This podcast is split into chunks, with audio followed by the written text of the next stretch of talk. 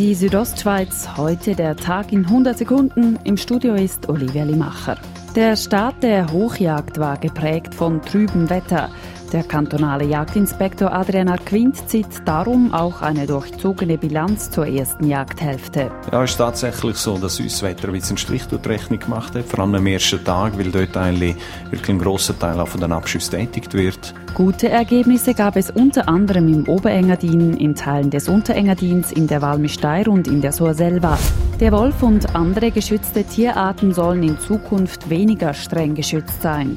Der Ständerat beharrt auf seiner Meinung und hat in der Debatte zum Jagdgesetz nochmals bekräftigt, dass Wölfe auch in Gebieten getötet werden dürfen, in denen die Jagd normalerweise verboten ist.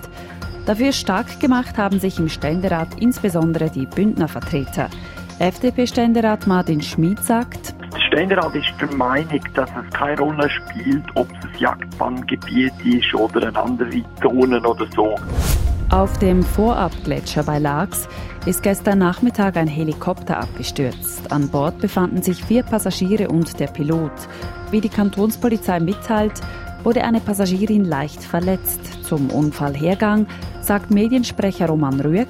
Bei dem Landemanöver ist dann der Helikopter außer Kontrolle geraten und ist dann aus geringer Höhe ist dann abgestürzt und auf der rechten Seite dann liegen geblieben. Ein Sexualstraftäter aus Chur ist zu Recht zu einer Freiheitsstrafe von 36 Monaten verurteilt worden. Mit seiner Behauptung, die jugendlichen Opfer hätten einen Komplott gegen ihn geschmiedet, blitzte er vor Bundesgericht ab. Er hatte im Ausgang in Chur junge betrunkene Frauen angemacht und diese sexuell missbraucht. Das Bundesgericht gibt somit dem Bündner Kantonsgericht Recht. Die Südostschweiz heute der Tag in 100 Sekunden auch als Podcast erhältlich.